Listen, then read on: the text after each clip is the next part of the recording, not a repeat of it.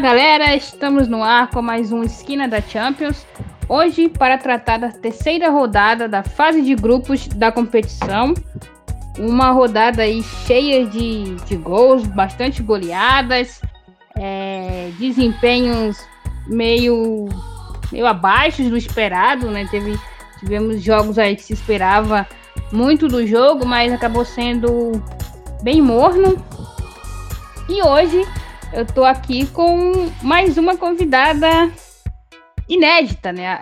A Mari, Mari Camargos, ela que tá sempre aí aparecendo na TL de vocês, falando do futebol feminino francês e alemão. É, Mari, muito obrigada por aceitar o convite e bem-vinda ao Esquina. É prazer estar aqui com vocês. Eu sou uma fã do podcast, eu já escutei várias e várias edições.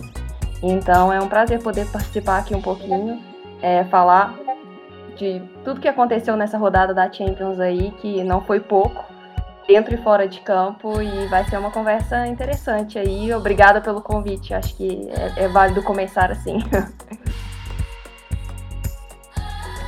Bom, e quem também está aqui com a gente é a Thaís.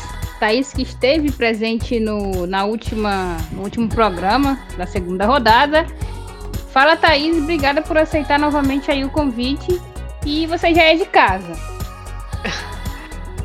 Obrigada, Kátia. Oi para Mariana. Um prazer enorme estar aqui de novo para falar de Champions, né? Que é uma coisa que a gente gosta muito. Uma rodada de jogos muito esperados aí, né? Esse Lyon e Bayern, o próprio Real Madrid e PSG, né? Então, é, jogos muito interessantes que a gente viu nessa rodada que acabou finalizando a primeira parte, né? Da, da fase de grupos. Bom, gente, vamos começar pelo primeiro dia de jogos, né? O... Foi na terça-feira. O Chelsea ficou aí uma sonora goleada em cima da, da frágil equipe do Servete. Foi 7 a 0 é, O time já virou o primeiro tempo ali tomando 5. E acho que o Chelsea até também tirou um pouco o pé ali na segunda etapa, não sei. É, a intensidade foi menor, se não se fosse, tal, talvez não, certamente faria mais gols.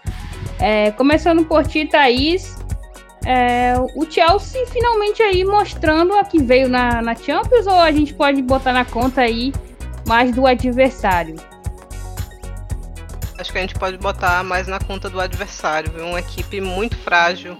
O, o Servette, é, o domínio do Chelsea foi absurdo durante todo o jogo, assim, o primeiro tempo, então é, terminou já 6 a 0 Acho que isso já fala muita coisa, né? O Servete terminou a partida sem finalizar no gol, né?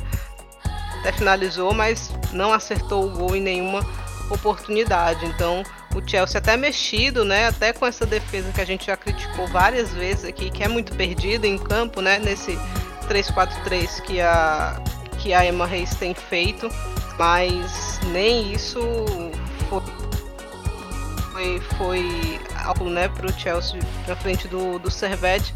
Partida que teve um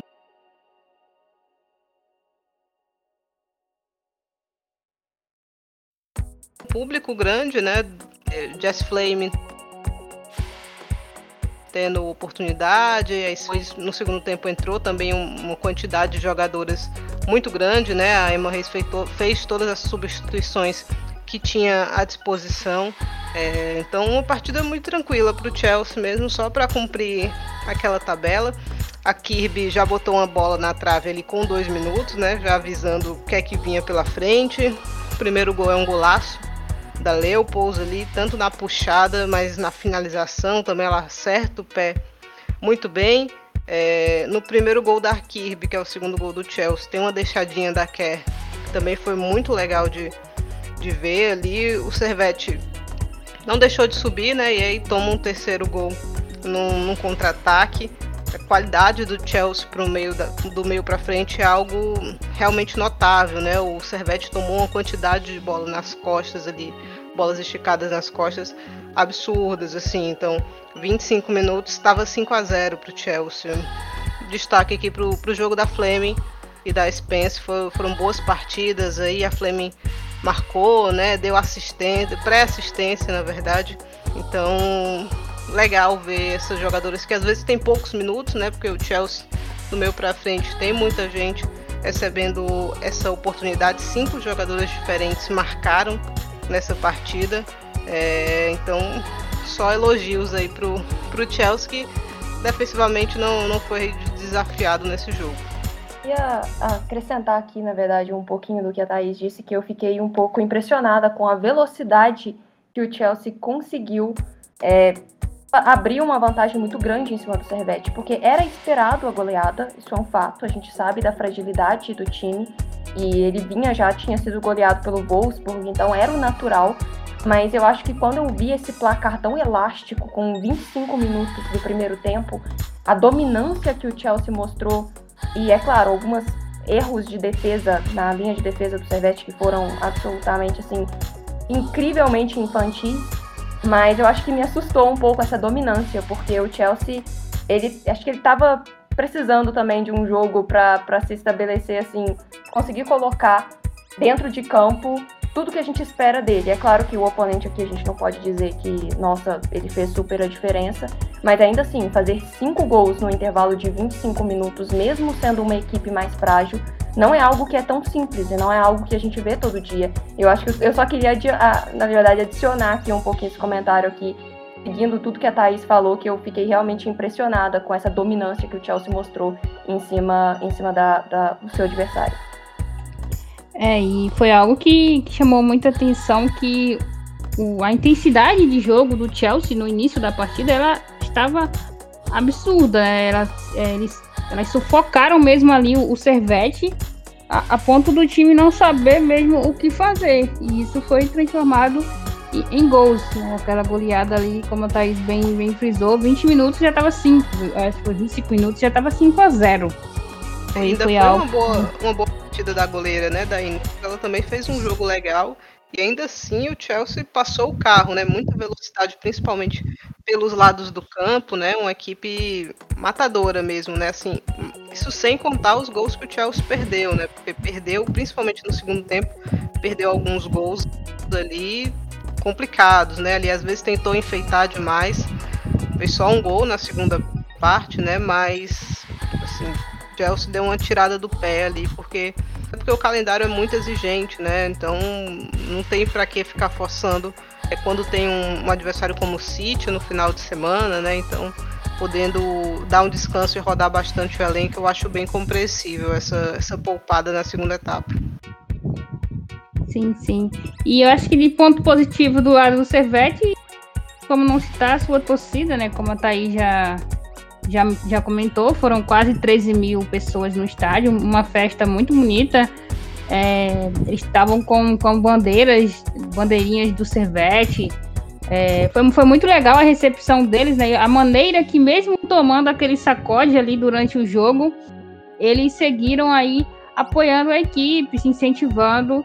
E esse aí eu acho que é o principal, se não o único ponto positivo do que foi esse jogo para as suíças.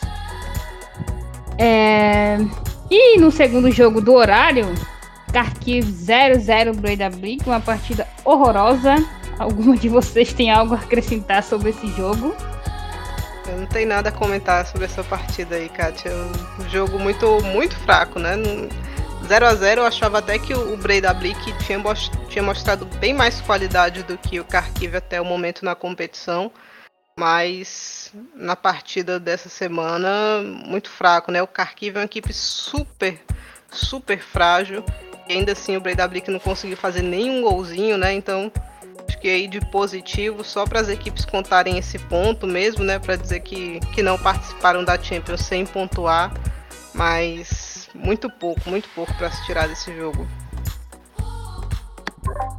É, eu acho que vale deixar aqui registrado algo que a Thaís disse, a decepção com o Breidablik. Eu esperava que o Breidablik conseguisse confirmar a vitória aqui em cima do Kharkiv. Não que eu esperasse que fosse ser um, uma goleada, um placar muito elástico nem nada, mas eu acho que o Breidablik é uma equipe que tem qualidade sim para conseguir ganhar esse jogo.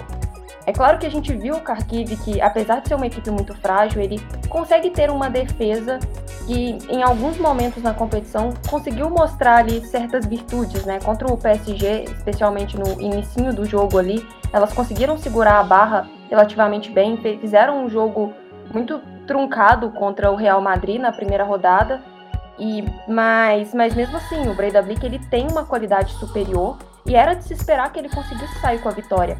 Especialmente quando a gente lembra dos jogos que o Bre do, do jogo, na verdade, que o Breidablik fez contra a equipe do, do PSG, é, conseguiu atacar, conseguindo furar essa defesa, sair na cara do gol. Era de se esperar que esse time conseguisse converter pelo menos uma ou duas chances ali e sair com esse resultado, que era um resultado importante para a equipe também se manter viva aqui dentro do grupo. E para mim deixou muito a desejar. O Breidablik é melhor do que isso e ele poderia sim ter ganhado essa partida. É, e, e é, algo foi tão decepcionante que as melhores chances desse jogo foram do Kharkiv e, e não do, do Breidablik como a gente esperava, né? Acho que o Kharkiv teve ali uma ou foi duas chances de, de sair com a vitória. Então.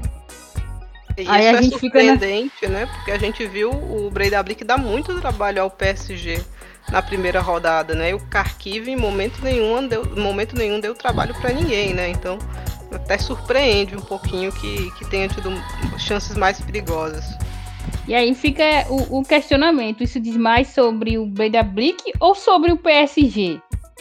Vai saber. não, não é... vamos entrar nessa zona neste momento.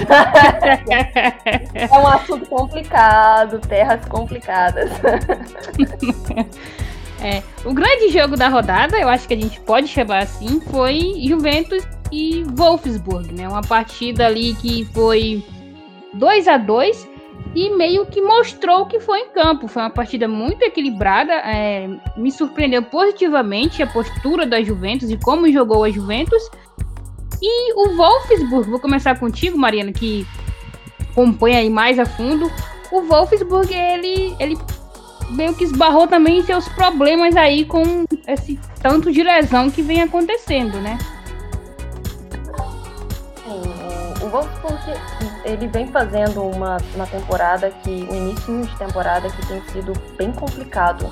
É claro que destaques individuais vêm fazendo a diferença para o time, principalmente dentro do campeonato alemão, mas já era de se esperar que a Juventus conseguisse sim fazer um jogo muito difícil ali, conseguir trazer muitos problemas para essa equipe do Wolfsburg, que é uma equipe que, desfalcada como está, é, fica muito, muito fácil de você conseguir furar a defesa, de você conseguir dominar o jogo. É, a gente vem vindo, a gente consegue ver isso dentro do campeonato alemão, que até equipes que são muito mais frágeis do que essa equipe atual do Wolfsburg vem conseguindo gerar muitos problemas para elas que muitas vezes, até quando dominam o jogo, estão com problemas para conseguir converter suas chances em gols. E não foi muito diferente daqui, né? É um jogo que a Juventus bateu de frente e eu, eu diria que foi um jogo de muito de igual para igual, o que talvez possa ter surpreendido algumas pessoas, porque quando você pensa no, no, no todo o nome, o tamanho que o Wolfsburg tem nessa competição e dentro do futebol feminino, é de se esperar que o Wolfsburg pudesse chegar lá e confirmar um favoritismo, mas esse não é o momento dessa equipe. É uma equipe que está sem suas principais referências na Paior e na Alex Pop, que estão fora lesionadas. Isso por si só já faz com que o time perca não só no ataque, mas também em questão de liderança. Eu sempre digo que a Alex Pop ela é a alma do Wolfsburg e é muito estranho você ver o, o Wolfsburg sem ela. Ela vai muito além de ser só a capitã ali, ela dá um espírito de, de para correr atrás do resultado nessa equipe que realmente faz muita diferença. E a gente tem visto um Wolfsburg já ao longo dessa, dessa caminhada dentro da Champions League que é ancorado em cima de individualidades. E não foi diferente do que a gente viu no jogo contra a Juventus, né? Basicamente, jogadoras que conseguem tirar gols ali para resgatar o time quando ele precisa, mas não exatamente porque, nossa, o Wolfsburg está jogando bem, não, porque elas conseguem, na qualidade individual, fazer a diferença, que é o caso da. Como não falar da fase maravilhosa que Tabea Wasmuth tem, tem feito tem sido um destaque muito grande para o Wolfsburg dentro da Champions. É até interessante que ela não tem conseguido uma consistência tão grande dentro da liga, mas na Champions League ela tem feito muita diferença. Já tinha feito contra o Chelsea e hoje, é, e hoje não, na verdade, nessa rodada conseguiu fazer novamente. E o que eu sinto, na verdade, é que esse Wolfsburg precisa colocar as peças no lugar para conseguir ter algum vislumbre no futuro dessa competição. Porque a situação que vive agora, jogando como está, é, é, é para ligar o alerta vermelho mesmo, porque se no, no, jogo da semana que vem contra a Juventus se portar como se portou no jogo dessa semana, dessa rodada, o Wolfsburg corre muitos riscos ali de às vezes conseguir até perder a classificação, porque ele ainda enfrenta o Chelsea mais uma vez, perde pontos contra a Juventus, não consegue confirmar ali, e a Juventus vai vir com tudo. Esse jogo foi muito mais importante para a Juventus do que para o Wolfsburg. A Juventus vai chegar com muito, muito espírito de tentar garantir esses três pontos contra o Wolfsburg. E vai ser um, vai ser um jogão. Eu diria que talvez o jogo mais decisivo para o Wolfsburg dentro dessa primeira fase da Champions League aqui deve ser o jogo contra a Juventus da semana que vem, porque o Wolfsburg deixa a desejar e a Juventus ganha esperança de conseguir bater de frente e conseguir tirar esses pontos do Wolfsburg na, na partida seguinte.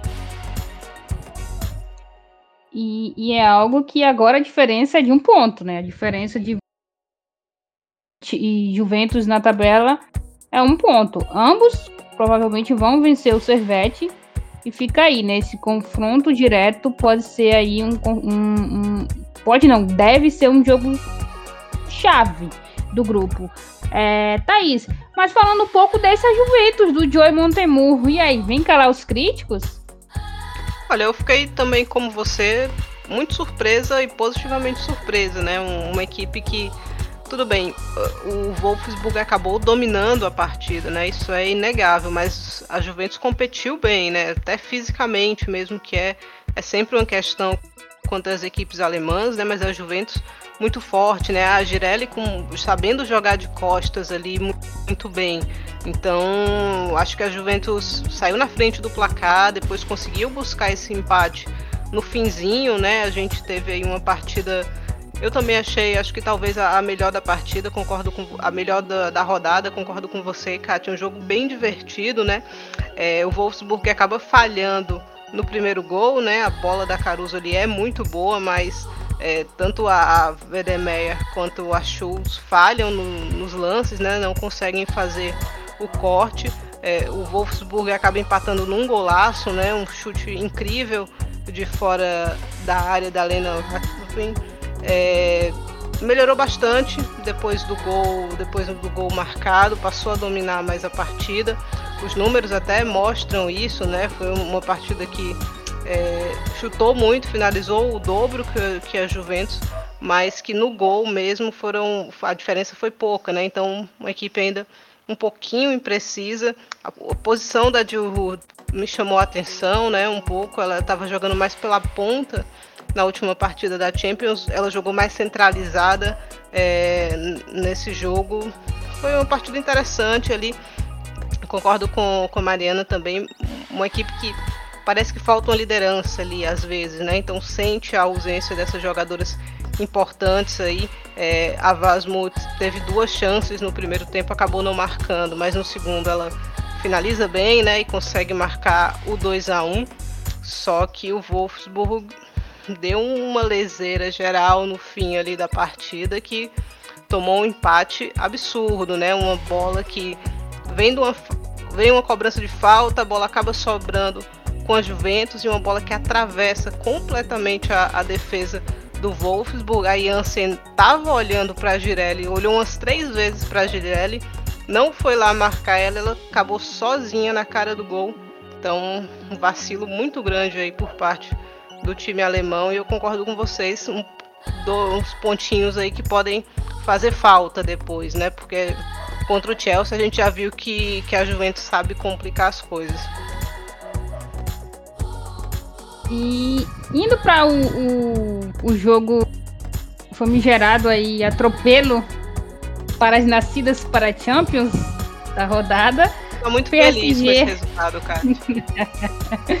é, o PSG aí aplicou um 4 a 0 sobre o Real Madrid. E como a Thaís disse, ela tá feliz porque poderia ter sido bem mais. É, um, Real Madrid que não se achou em campo, foi, foi, foi um massacre do, do PSG. É, Mari, como é também impreciso, como diria Thaís, esse PSG na hora de definir as jogadas, hein? Sim, o, o PSG dessa, dessa temporada, ele até marcado mesmo por todos os problemas que teve com saídas de jogadoras e troca de técnico, tudo que aconteceu ali. É um PSG que também tem sofrido bastante com um início de temporada ruim do seu trio de ataque, trio de ataque titular ali. E isso tem custado muitos gols, e não só dentro da Champions, como a gente viu.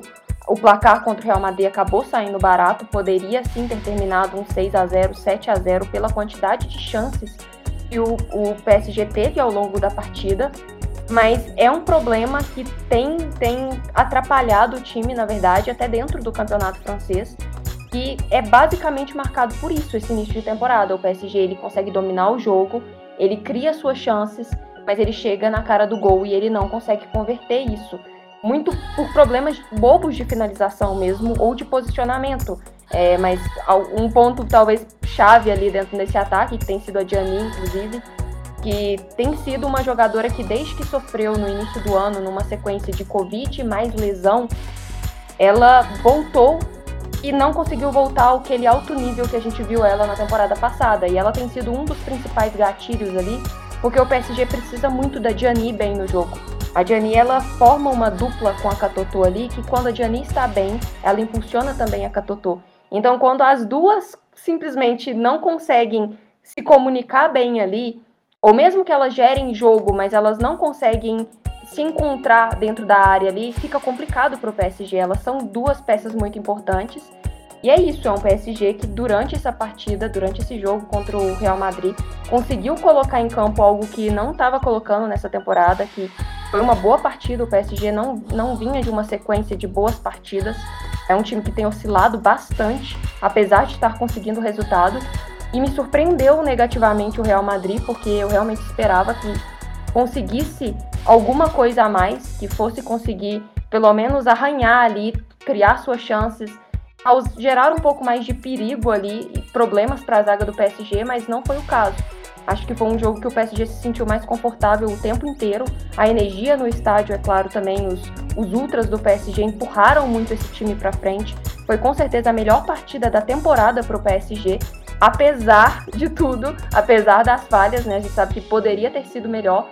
Ainda assim, eu acho que teve de, dos dois lados um PSG que conseguiu um ressurgimento ali num momento muito bom que não a gente não estava vendo ao longo da temporada e um Real Madrid que parece que nada funcionou. Eu realmente fiquei surpresa nesse sentido.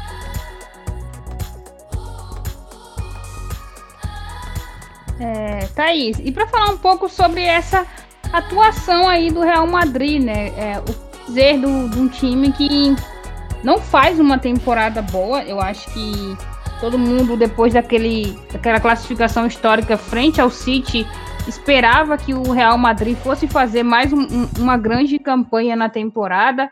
O time não vai bem no espanhol. O, o, o time também não, não, não fez atuações de se encher os olhos na Champions, na fase de grupos, apesar de ter goleado na última partida. Tinha ido mal no jogo de estreia e no jogo contra o PSG foi completamente dominado. Então, eu, eu para ser bem sério, não esperava algo diferente disso, né? Principalmente pelo lado físico do PSG. Eu acho que o PSG é a equipe com o melhor físico da Europa, assim, melhor do que o Barcelona. É, o problema do PSG é que ele não tem um elenco, assim, ele tem um bom 11 titular. É, o da temporada passada era melhor esse ano, tanto na zaga quanto no gol. A qualidade caiu um pouquinho, mas ainda assim continua sendo um bom 11 titular.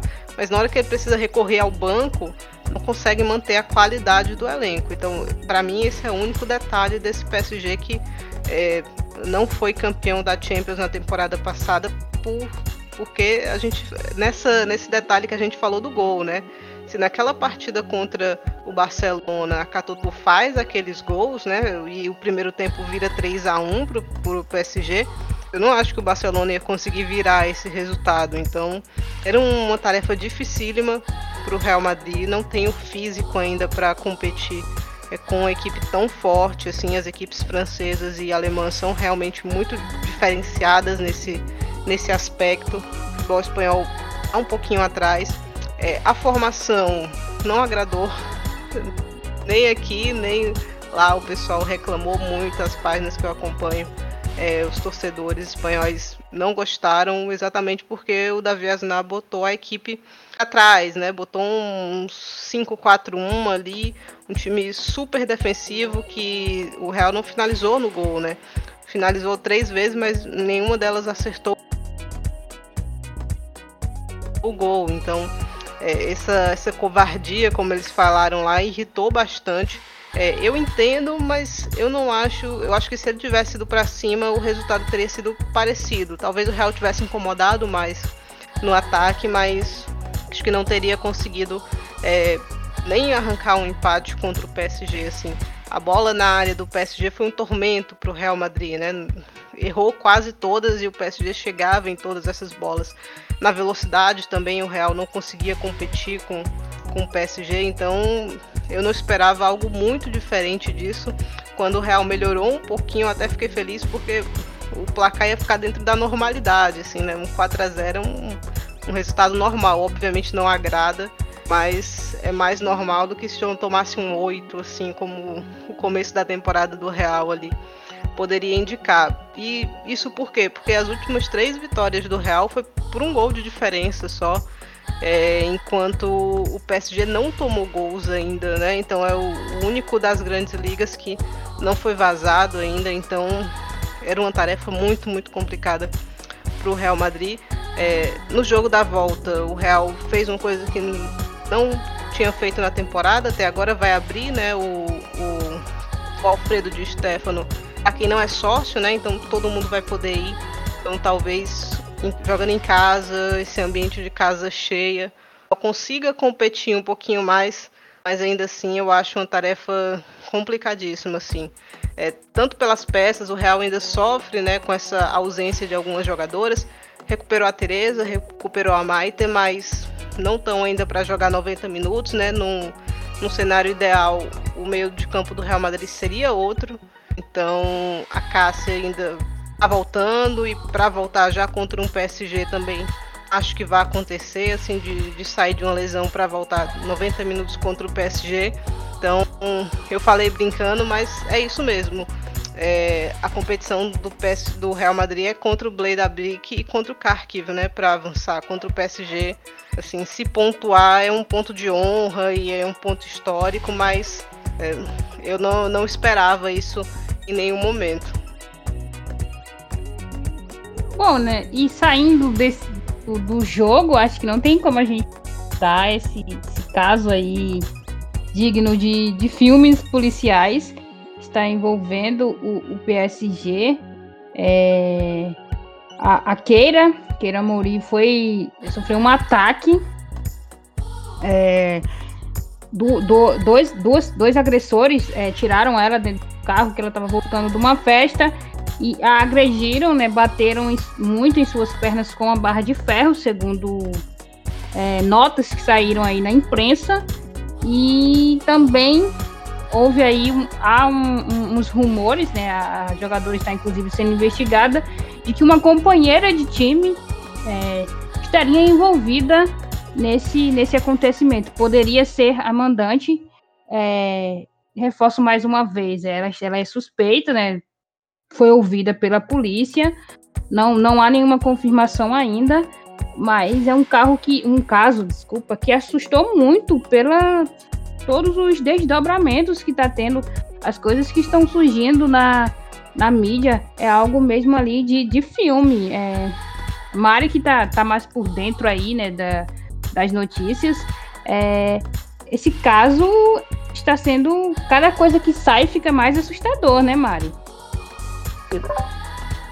Sim, tem, tem sido surpreendente, na verdade, toda essa história, especialmente quando a gente, a gente analisa que a agressão aconteceu na semana passada, né, no dia 4 de novembro, ou seja, já tem aí quase uma semana que essa situação foi mantida em sigilo, é, até o momento que estourou com essa questão de levar a jogadora é, de alô uma meio-campista do PSG sob custódia, é, pedindo ela para prestar esclarecimentos como uma possível suspeita sobre um possível envolvimento dela nessa, nessa história toda. É claro que é válido destacar que não existe nada comprovado de que ela esteja de fato envolvida. Ela foi levada para prestar esclarecimentos. É, agora, no final da noite, saiu uma nova, uma nova nota afirmando que um, um segundo suspeito tinha sido apreendido. Um suspeito que, dentro ali da França, já teve passagens na, na, na cadeia, inclusive, por problemas com o estelionatário e, e basicamente é, pedir dinheiro das, sequestro de pessoas. É um basicamente um sujeito que com a ficha criminal bem bem suja, o que foi mais um desdobramento ali que deixou a, a situação meio meio turva, porque a princípio isso tudo surge como um, uma surpresa muito grande, porque a Harawi ela estava afastada dos treinos do PSG sob alegações de motivos pessoais, né? Então foi como uma uma bomba que explodiu no vestiário do PSG logo após um jogo contra o Real Madrid, que foi um jogo importante para o PSG num sentido de moral mesmo. Um jogo que foi tão positivo, com uma energia tão positiva, um público dentro do, do, do Parque dos Príncipes, que deixou a moral do time lá no alto. E no dia seguinte tudo isso explode. E é claro, com a gente ficando sabendo que tem outras jogadoras que foram é, basicamente sofrendo ameaças nessas últimas, nesses últimos dias. É, não, não foram relatados ainda nomes de jogadores nem nada, tudo isso tem sido mantido com um sigilo muito grande em torno desse caso. Mas é uma situação que abala, vem para abalar muito o vestiário do PSG, porque a Harawi e a Diallo são amigas, pelo menos era o que se dizia, e essa que é toda a questão que gera um, um, uma surpresa ainda maior na situação, as duas, inclusive, já tiveram de férias juntas, tem foto nas redes sociais delas basicamente viajando juntas. E de repente isso surge sob uma suposta alegação de que fosse ah, uma possível disputa por uma posição dentro do elenco titular. Essa história toda não faz muito sentido. A gente não sabe ainda quais outros detalhes vão ser revelados, que a investigação vai revelar nos próximos dias. Mas eu tenho a impressão de que a história é muito mais complexa do que parece. Não sabemos se a jogadora de fato está envolvida com isso, mas eu acho que tem muitos mais elementos no entorno dessa situação que não foram divulgados, não sabemos se a gente vai ficar sabendo disso, mas eu acho que é válido destacar que é um caso que não é tão simples também quanto parece. A mídia ganhou uma proporção muito grande, eu vi que vários jornais no mundo estão noticiando isso, foi parar no The New York Times, no The Guardian, jornais que geralmente não noticiam sobre esse tipo de coisa, saiu muito desse nicho, desse mundo do futebol feminino, e é uma acusação gravíssima que pode e se for por algum acaso acontecer algum tipo de confirmação em relação ao envolvimento da jogadora, é um caso que vai encerrar a carreira dela e que pode colocar em muito sérios problemas com a justiça é, mas é um caso que é muito mais complexo do que parece. É sempre válido dizer, olha, acompanha com calma os desdobramentos, o que, que vai ser falado nos próximos dias. Não sai já culpando a jogadora, não existe nada confirmado de que ela de fato tem um envolvimento com isso. E vamos aguardar as próximas cenas e principalmente saber como que o, o vestiário do PSG está lidando com isso. Porque eu acredito que é um baque muito grande para as jogadoras, que tem um jogo muito importante aí pela frente no domingo e é um abalo emocional ali, psicológico, e é complicado de lidar. Ameaças e colegas de time, toda essa situação ali. Veremos quais serão os futuros desdobramentos dessa história. Eu espero que o desfecho seja positivo e eu espero que a Harawi esteja bem é, e consiga retornar aos gramados o mais cedo possível, que essa situação seja esclarecida e que os culpados possam ser apreendidos ali e levados à justiça seguir aqui com a nossa programação normal, entrando no segundo dia de jogos, é, começando por Barcelona 4 0 Hoffenheim. Thaís, te chamar aqui um, um resultado esperado. Né? Se esperava mesmo que o Barcelona fosse vencer todos os jogos no grupo, mas acho que esperava um pouco mais de reação do, do Hoffenheim, né? que agredisse um pouco mais e a gente viu um time aí completamente entregue e uma noite para se esquecer da goleira. Pois é, acho que o Hoffenheim vai se desenhando aí talvez a maior decepção da competição até agora, né? A gente esperava bem mais, uma equipe de, de terceiro colocado ali na, no campeonato alemão, né? Então, acho que eu esperava mais, pelo menos, da parte física, da parte de garra mesmo, de briga desse time. E nessa partida contra o Barcelona foi um time super passivo, né? Um time que foi goleado e fez cinco faltas, né? Então, pouquíssimo ali, uma passividade absurda. Realmente uma noite para ser esquecida da Tufekovic aí, né? Que tomou um frangaço no terceiro gol ali, mas no segundo o segundo gol da Alexia, o primeiro gol da Alexia, na verdade, né? É, o segundo gol da partida, armou uma barreira muito mal montada, muito mal montada, praticamente entregou é, o segundo gol ali para Alexia, que é uma excelente batedora.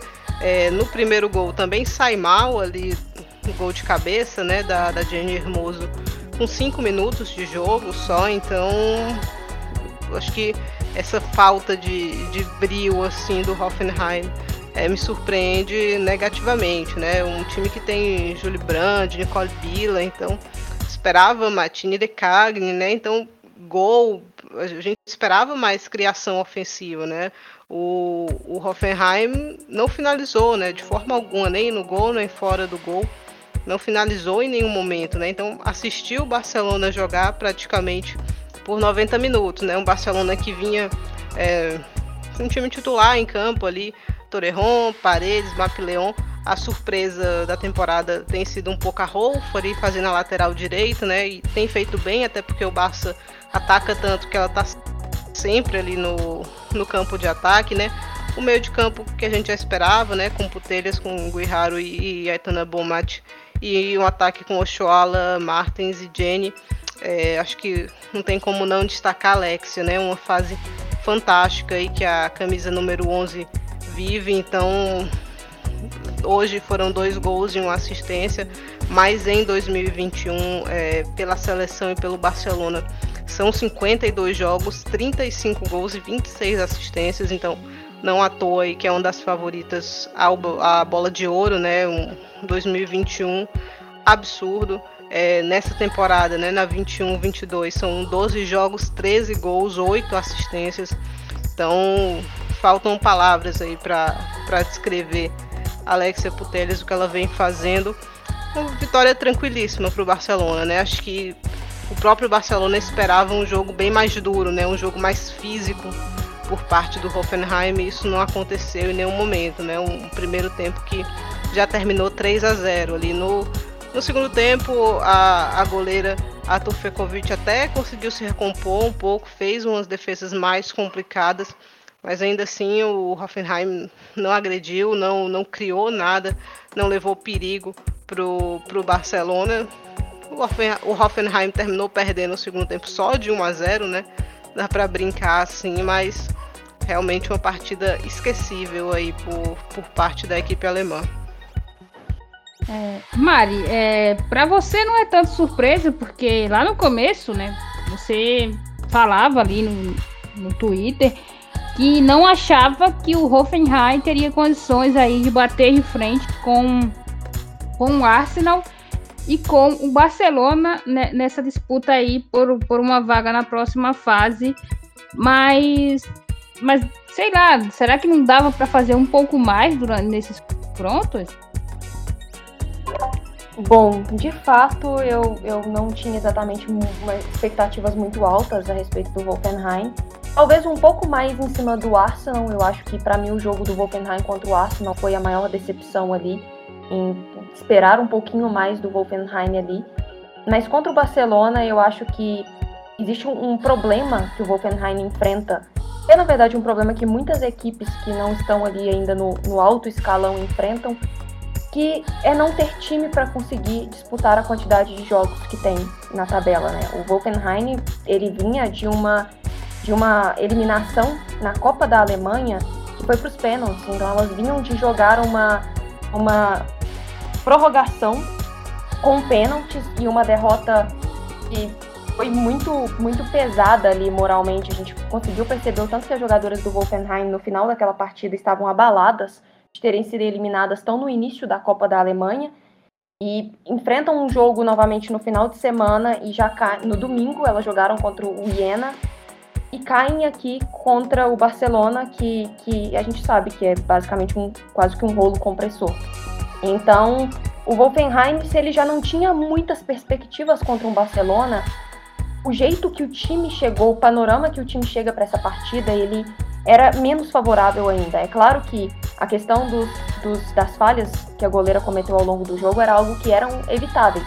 Esperar que o Barça vá fazer muitos gols é ok. Agora, tomar gols como tomou, com algumas falhas da goleira da maneira que aconteceu, é algo que de fato era totalmente evitável por parte do Wolfenheim. Isso foi o ponto mais negativo para o time, é, porque já chegava cansado e eu não sei, não sei nem o que esperar desse Wolfenheim na semana que vem, porque o Wolfenheim enfrenta nesse final de semana agora novamente o Leverkusen, que foi o, o, o grande o nome que eliminou ele da Copa da Alemanha, o Leverkusen vem fazendo uma temporada absurda na, na, no campeonato alemão, tem sido uma das melhores equipes, tem feito uma campanha muito boa. E o Wolfenheim vai basicamente pegar uma pedreira nesse final de semana e enfrenta o Barcelona novamente no meio da semana que vem. O panorama não é bom desse time, ele não tem elenco para isso e tem mostrado isso dentro de campo. As jogadoras que mesmo essas jogadoras que a gente sabe que tem um potencial muito bom, que poderiam gerar perigo, você vê que falta perna para elas, porque elas têm enfrentado uma sequência de jogos que é muito grande, sem descanso, porque o time não tem muito banco de reservas para recorrer. Então acaba que as fragilidades elas ficam ainda maior contra um Barcelona que pune até mesmo os times de, de alto nível que não estão exatamente num bom dia, né? A gente conseguiu ver aquele panorama do jogo do, do Barcelona contra o Arsenal que teve na primeira rodada.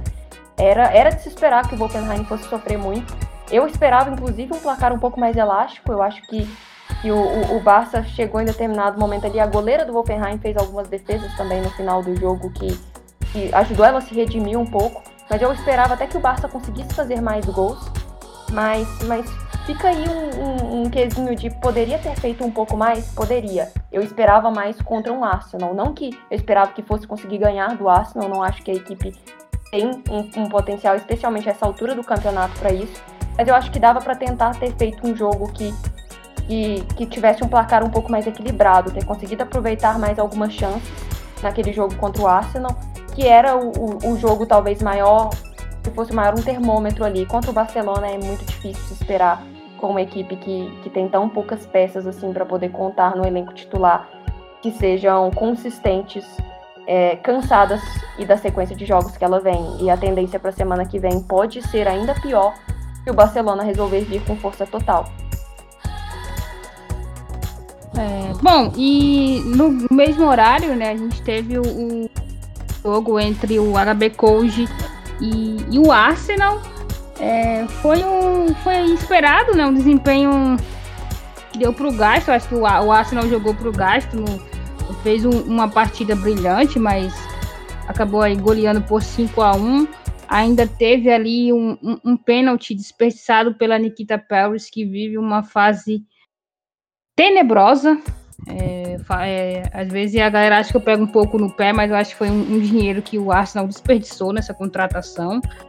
É, não fazia sentido na época e faz muito menos agora.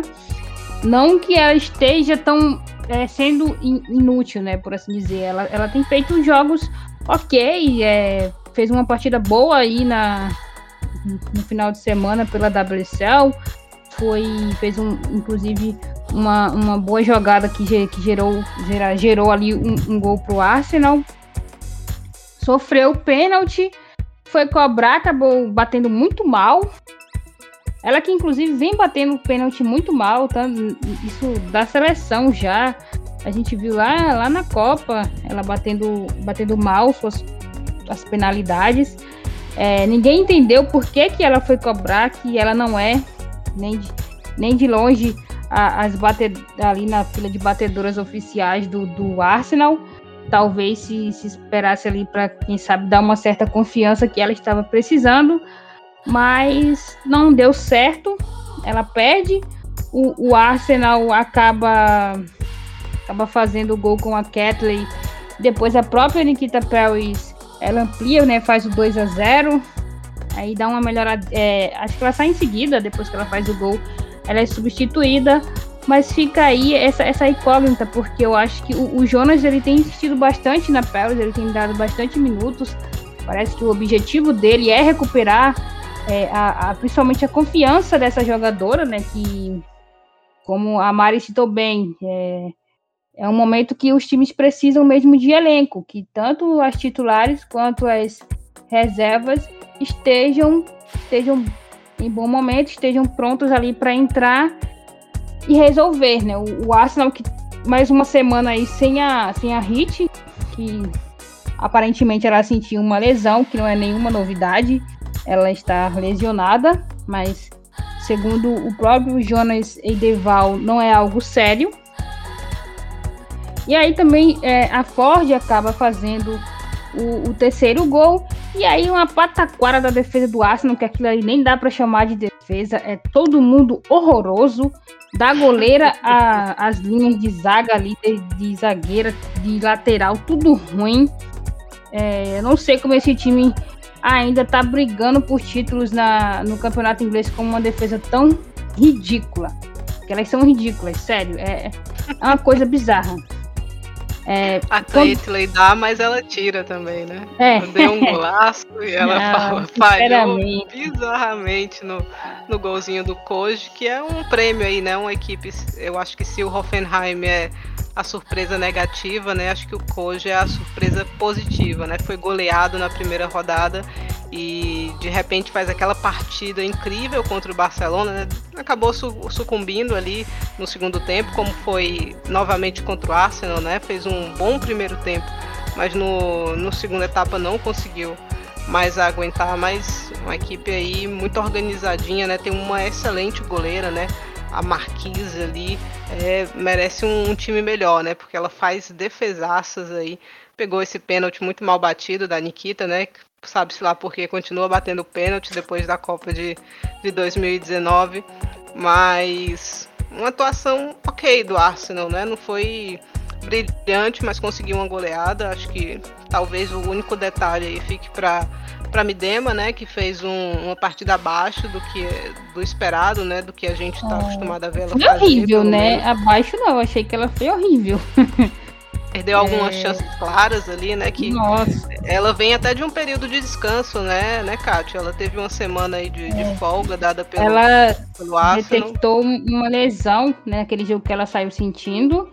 E o, o Arsenal, junto com a comissão da Holanda, sentaram e disseram que era melhor poupar ela do que forçar e ela se lesionar grave, né? E perder a jogadora aí para essa reta final.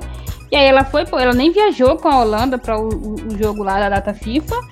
E, e o Eideval também não colocou ela nos jogos. No último jogo colocou só alguns minutos. E era para fazer aí esse essa controle. O, o Edeval ele tem controlado muito bem os minutos da Miedema, né? Com, com medo mesmo de perder a jogadora no, nos grandes jogos. Até fiquei surpreso talvez... tanto que ela jogou. Jogou, jogou vários minutos, acho que, acho que até o finalzinho ali, né? É, acho que ela foi, jogou a partida inteira, né? Mas talvez esse tempo fora tenha sentido o ritmo, né? Aí da, da partida um pouquinho. É, mas vai ter tempo de se recuperar porque próxima semana já tem de novo, né? É, e final de semana tem jogo aí pela, pela WSL. O Arsenal que lidera a competição aí, mas é só três pontos à frente do Chelsea, então não pode se dar o luxo de, de tropeçar. E, e, tenta, e tem aí a volta contra o Code, eu acho que jogou pro gasto, jogou, jogou o que tinha que jogar e, e goleou, deu minutos aí a, a, quem, quem tá voltando, né? A, a Paten, a, a própria Nobis. Então, fez o, fez o que tinha que fazer, né? Fez o, o, o dever de casa, por assim dizer. Agora na Inglaterra deve, deve vencer também. Eu acho que o, o gol do, do Koji mostrou uma frieza ali da Pocorn também quando a zaga dá aquela pichotada, mas ela teve toda, toda a frieza para para dominar, para olhar e, e, bater ali com consciência na saída da, da Williams. O Williams também, que pelo amor de Deus, né? Sem condições, cara. Não tem goleiro, não tem zagueiro, não tem lateral. Olha, tá difícil esse time. É... Mário, quer acrescentar algo sobre esse jogo? Não, não, eu acho que vocês cobriram todos os, os pontos possíveis para esse jogo. Inclusive, eu acho que, que o, o, destaque para Nikita Paris aqui, que, que é sempre muito cornetada, né? Eu, eu, eu, cornetava ela muito quando ela estava no Lyon, eu acompanhava ela muito de perto no Lyon. E ela já tinha um desempenho lá que foi muito abaixo, deixou muito a desejar. E não tem exatamente mostrado um potencial muito acima ali dentro do Arsenal. É, realmente, acho que eu concordo com, com a Kátia, é uma contratação que foi uma incógnita para mim, eu não entendi muito bem. Mas foi isso, foi um jogo protocolar que eu vejo pro, pro Arsenal. Era um jogo que sabia que iria chegar, que iria conseguir garantir ali os pontos. Mesmo que o, que o Code tivesse conseguido dar ali um, um uma, mostrar uma dificuldade ali, dar uma dificuldade para o Barcelona naquele jogo que ele jogou. O Barcelona jogou inclusive com um time muito misto, né? Foi quase que um time reserva naquela partida. Mas ainda assim, eu acho que, que ele foi, foi valente, conseguiu deixar seu golzinho naquela aquele show de horrores da zaga do Arsenal ali. Mas ficou para mim isso, essa impressão mesmo de que o Arsenal fez um jogo protocolar, que ele sabia que ia entrar ali e que conseguiria os três pontos. E agora é focar no final de semana e, claro, no jogo da volta na, na, na próxima semana, porque qualquer maneira, independente do, do, adversário sendo mais frágil ou não, é importante garantir os três pontos, ainda mais quando você está num, num grupo contra o Barcelona e existe um segundo confronto contra as espanholas chegando.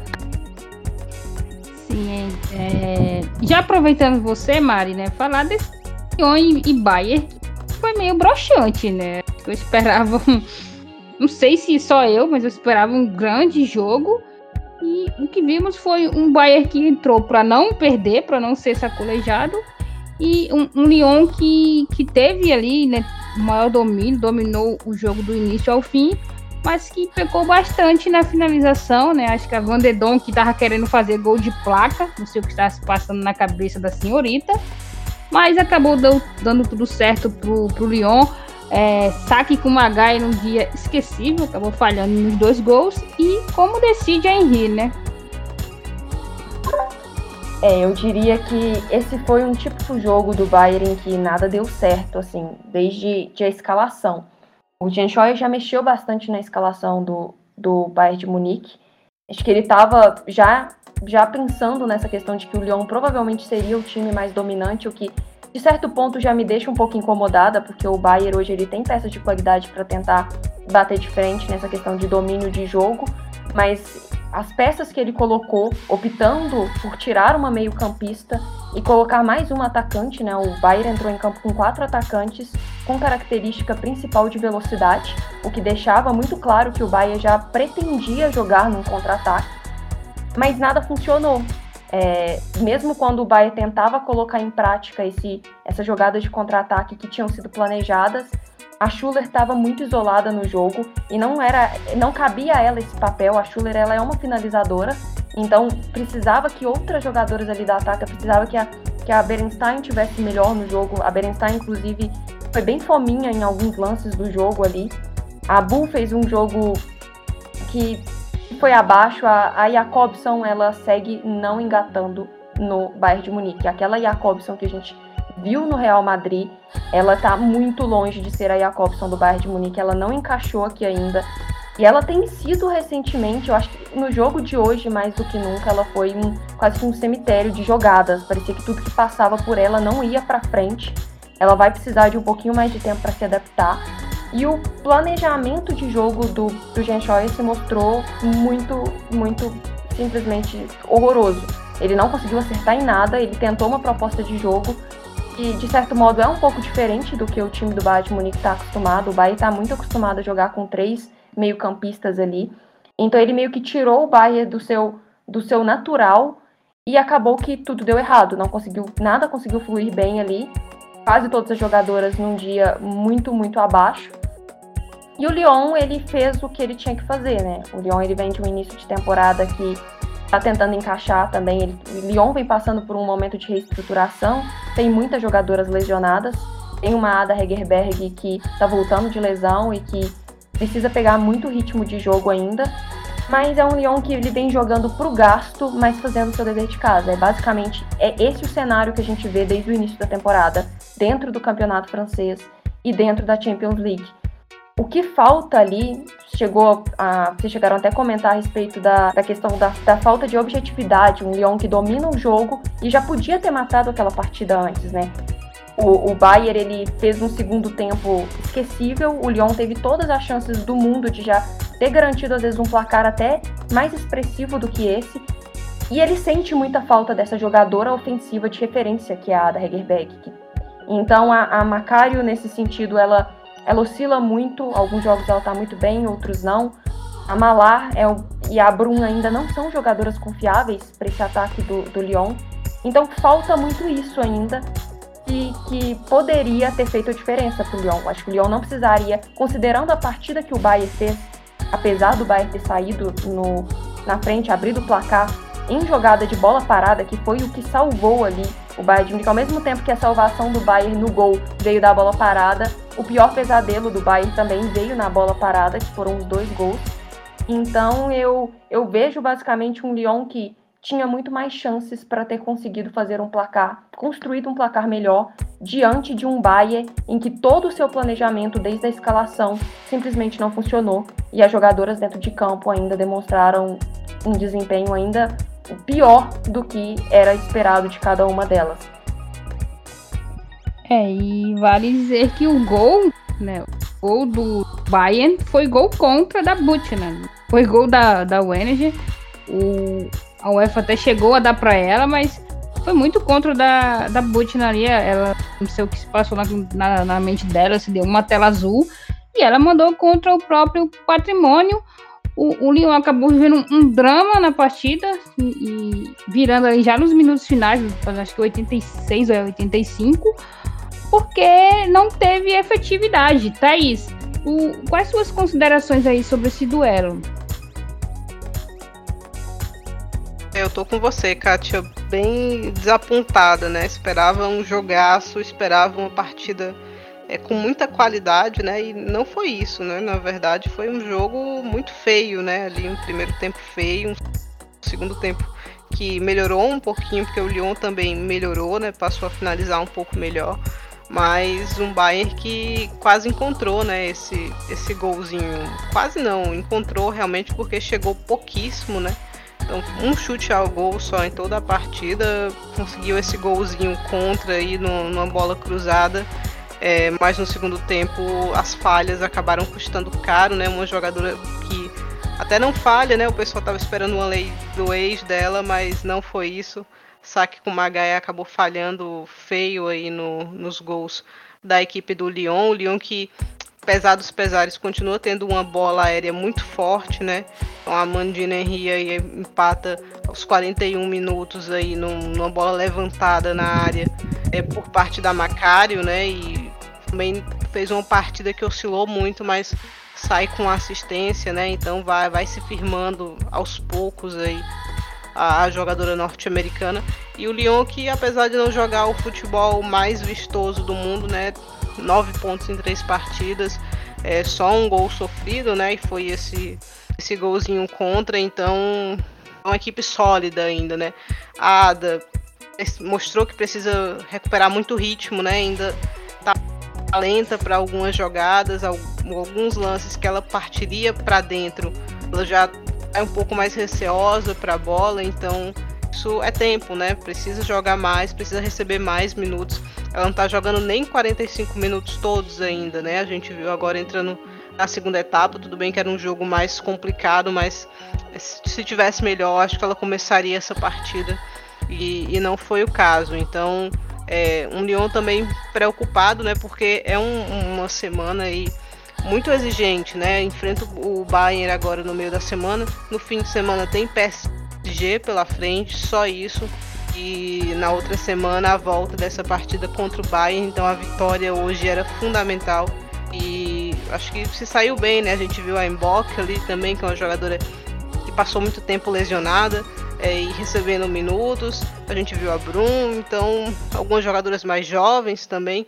É, é, o Lyon que começou novamente naquela formação com a, com a Henri na zaga, que não me agrada mas que terminou com ela onde tem que ser ali, né, no, no meio de campo. A, a Mbok entrou para assumir essa posição ali, então é, o Lyon mais interessante no segundo tempo do que no primeiro. E, e é, é, é, bem isso, né? Eu acho que o Lyon tá sendo bem, bem cauteloso no caso Ada. É, até porque são, foram 18 meses, 18 meses afastada por lesão, então todo cuidado realmente é pouco aí. E, e, e a Marista é uma coisa importante, né? Continua muito forte na bola parada e, e tá sem, sem Renar, tá sem Marossan, tá sem Amágel. E, e, é uma coisa que continua muito, muito forte ainda, apesar de não ter ali atletas que, que fazem a bola parada delas ser um negócio surreal. E encerrando a rodada, no, no mesmo horário, tivemos o Benfica e, e Hacken. É, acho que eu esperava que o ben, eu achava que o Benfica poderia ir fazer uma pontuação nesse jogo e sair com os três pontos e até jogar uma pressão maior em cima do Bayern, mas o, o que a gente viu foi um time cemitério de ideias, muito pobre de ideias. É, já, tinha, já tinha caído muito essa, a, a, a produtividade quando a, a Nicole se lesionou, o time perdeu muita referência ali no ataque. E aí perdeu a, a, a Ana Vitória minutos antes da partida. O clube tinha soltado a escalação com ela no 11 inicial e cinco minutos para começar o jogo foi lá de, ó, Ana Vitória está fora do jogo porque sentiu e foi substituída, sentiu no aquecimento e a gente não sabe, não tem mais informações se é uma lesão grave, se ou se é algo pontual. Fica aí, né, essa, essa tensão para saber o que aconteceu com a Ana Vitória. Em campo, um time que é parece ser mais Lele no gol é, e Chloe Lacasse e Kika Nazarete lá na frente. Não, não, não tem tantas ideias. O, o Hacking é um pouco mais organizado e, inclusive, o Hacking teve aí as melhores chances do jogo. É, fez o, o 1x0 ali no pênalti besta da defesa do, do Benfica. E a Rubison bateu muito bem, sem chance de defesa para Lele. A Lele fez algumas defesas ali muito importantes durante a partida para evitar até um placar ali maior do Hacking e é, dá para dizer, meninas, que o, que o Benfica decepcionou nesse duelo, né? Acho que sim, né? Jogando em casa, acho que a gente esperava uma atuação mais dominante, mais próxima ao que fez contra o Bayern, né? Que ele se defendeu bem e tal, mas chegou de vez em quando com perigo, mas é, foi uma equipe desorganizada, né? Nessa partida contra contra o Hacken. Acho que ponto positivo que a gente pode tirar, a Lele fez uma partida interessante. A Kika também, né? Bateu uma falta ali muito perigosa, né? A Falk, que tinha falhado gravemente na rodada passada contra o Bayern, pôde se redimir um pouco, né? Na verdade, duas redenções. A Rubenson também tinha falhado, bateu muito, muito bem o pênalti sem chance, né? Com força no cantinho. Então, acho que é, o Benfica pode se juntar aí ao Hoffenheim um pouquinho no time das frustrações. Essa menor, porque eu também não esperava tanto assim do Benfica, mas a primeira impressão que passou lá contra o Bayern foi, foi forte, né? Parecia que era uma equipe que ia dar mais trabalho do que tá dando, principalmente jogando em casa, mas não foi isso, né? E eu acho que essa vitória do Haken agora, acho que sacramenta um pouquinho quem vai poder brigar por essa segunda vaga, né? O, o Bayern tem só quatro pontos, né? Venceu o Hacken, empatou com o Benfica, agora perdeu para o Lyon. É, o Hacken tem três, agora essas equipes ainda se enfrentam, né? Então o Bayern também que tem que enfrentar o Lyon na próxima rodada, então pode se complicar. E a gente viu é, um, um, um Hacken perdendo muitos gols contra o Lyon, né? Tudo bem que foi um jogo que o Lyon até se resolveu logo ali, mas se, se se arrumar, acho que a equipe sueca pode, pode dar trabalho nessa volta e nessas partidas de volta. Então, para ver se bota uma pimentinha nesse grupo. Eu concordo com vocês de que o, o Benfica, ele realmente esperava mais da equipe do Benfica. Acho que dava para eles, elas terem conseguido, talvez, se tivesse feito uma partida um pouco melhor hoje, um pouco mais organizada, talvez se conseguisse segurar pelo menos um empate e garantir um pontinho aqui, seria muito importante para a equipe, para conseguir chegar para o jogo de semana que vem com uma perspectiva melhor, porque na situação que está agora é, é um panorama que se complica muito para o Benfica. É claro que pode chegar na semana que vem, pode conseguir ganhar a partida e talvez voltar, voltar a deixar o, o, o, o grupo todo embolado, considerando que os dois principais oponentes ali, o Bayern e o Lyon, vão se enfrentar na semana que vem. E dependendo do resultado, como foi citado, o Bayern pode se complicar ali. Então, um, um, Benfica conseguindo a vitória na semana que vem, por exemplo, isso faria com que ele vá a quatro pontos, empate com o Bayern de Munique na quantidade de pontos ali na tabela, e deixaria o grupo muito embolado, e deixaria quase da, os times, três times vivos ali na disputa. É claro que a gente tem um Bayern de Munique com esse favoritismo ali, mas eu acho que era um tipo de jogo para o Benfica ter conseguido sair com um, um pelo menos um ponto. É, era uma partida que, mesmo a gente sabendo que o, que o Hacking tem as suas virtudes, tem as suas jogadores que podem fazer a diferença ali, eu vejo o Benfica com qualidade também para ter conseguido algo melhor nesse jogo. Eu acho que esse jogo, em especial, foi um jogo que foi marcado muito por desorganização por parte do time e poderia muito mais do que entregou, e o Hacking não tinha nada a ver com isso, garantiu seus três pontos e se mantém vivo, apesar do grupo e apesar, claro, das. das não, não tá muito pro lado dele as chances de conseguir alguma coisa, mas se mantém vivo, e quanto mais se manter vivo ali, mais as chances dele conseguir gerar algum tipo de problema no futuro, até para um bairro de Munique no segundo confronto entre as equipes. Pois é, e fazendo um giro geral nos grupos, né? A gente tem no grupo A, Chelsea lidera com 7 pontos, o, o Wolfsburg vem logo em seguida com 5 e a Juve com 4. É, no grupo B a gente tem PSG sobrando ali com 9 e o Real em seguida com 6. É, tanto o Kharkiv quanto o Beira Blick tem um ponto, mas dificilmente tirariam a vaga aí de um desses dois.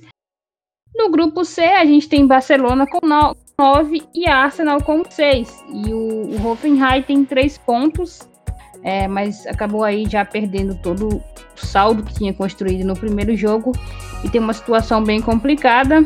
E no D, como citaram, né, o Lyon lidera isolado com 9 pontos. Em seguida vem Bayern com 4, o Hacking com 3 e o Benfica com 1 ponto. É, somente PSG, Lyon e Barcelona estão com 100% de aproveitamento aí. Três vitórias em três jogos. E na artilharia a gente tem a, a Tabia Evsmuth isolada com 5. Em seguida vem Kerr, Moller, Alexia e o Itema, cada uma com três gols cada. Esses aí são os números gerais aí dessas três primeiras rodadas. É, a gente também tem aí o canal, o canal da competição passou aí dos 100 mil inscritos. É, acho que até o início da rodada tinha pouco mais de 81, ou era 82. E finalmente aí bateu os 100, deve crescer muito mais durante a competição.